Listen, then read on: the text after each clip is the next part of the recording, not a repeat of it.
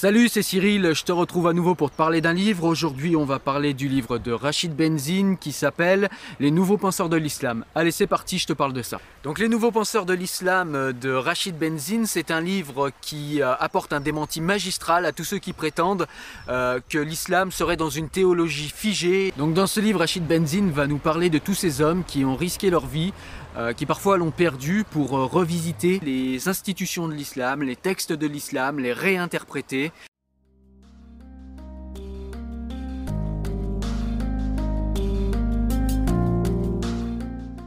Donc malgré la différence de pensée qu'il y a entre tous ces acteurs, tous ces penseurs de l'islam, Rachid Benzine leur trouve quand même un dénominateur commun, c'est que contrairement aux islamistes, en fait, ce sont des intellectuels qui se sont toujours intéressés aux sciences sociales, aux sciences de l'humain. On a par exemple euh, Abdelkarim Sorouche qui a étudié la philosophie des sciences, ou à l'image de Nasser Abou Zayad qui a étudié la linguistique, l'anthropologie, la sociologie et l'herméneutique. Ces penseurs-là se sont toujours trouvés dans une catégorie bien distincte de celle des oulémas ou de celle des islamistes.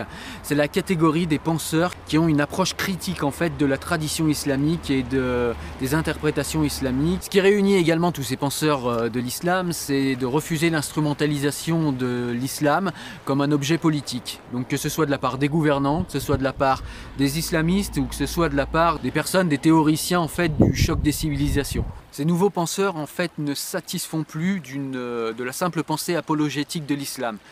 Ils sont vraiment dans une approche critique, euh, une approche bienveillante malgré tout, et ils souhaitent euh, plus seulement montrer que l'islam est compatible avec euh, la modernité, ils souhaitent montrer que l'islam peut être la modernité et peut guider la modernité. Tous ces penseurs ne se contentent pas d'avoir une pensée critique qui serait superficielle, au contraire ils s'attaquent vraiment au corpus traditionnel à l'aide des outils épistémiologiques qui ont été mis en place par les sciences profanes. Et ceci afin de mieux distinguer le corpus, et ils passent également le corpus traditionnel sous le filtre de la pensée critique des sciences humaines. Donc tout ce qui est linguistique, sémiologie, euh, histoire comparée des religions et euh, sociologie. On découvre par exemple que la charia n'a été élaborée que très lentement, hein, pendant deux siècles euh, après l'avènement de l'islam.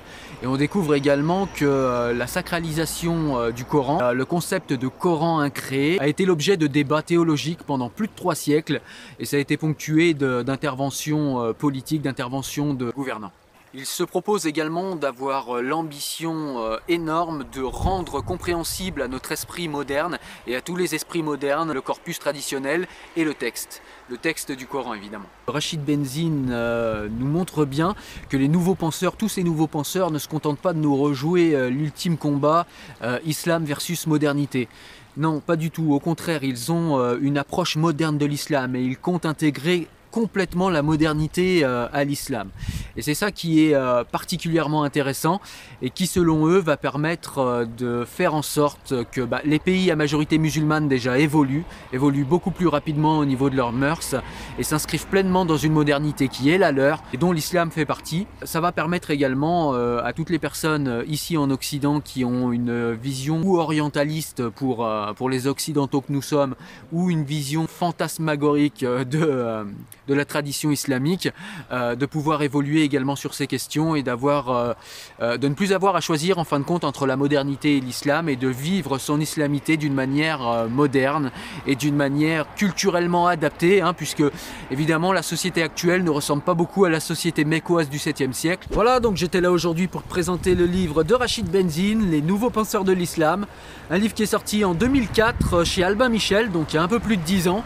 Un livre qui est toujours pourtant euh, pertinent. Mais en tout cas, pour moi, il n'y a pas, d'équivalent pour euh, parler des courants réformistes et pour parler des différents courants de l'islam et les inscrire dans l'histoire. Ce livre est très très clair, très très intéressant. Voilà, sur ce, n'hésite pas, comme d'habitude, à me mettre un petit pouce bleu si tu as aimé. Abonne-toi à la chaîne si tu veux en découvrir plus euh, dans les semaines qui arrivent. N'hésite pas également, si tu penses que mon travail le mérite, à me soutenir sur Tipeee. Sur ce, moi je te dis à très bientôt. Ciao, ciao, salut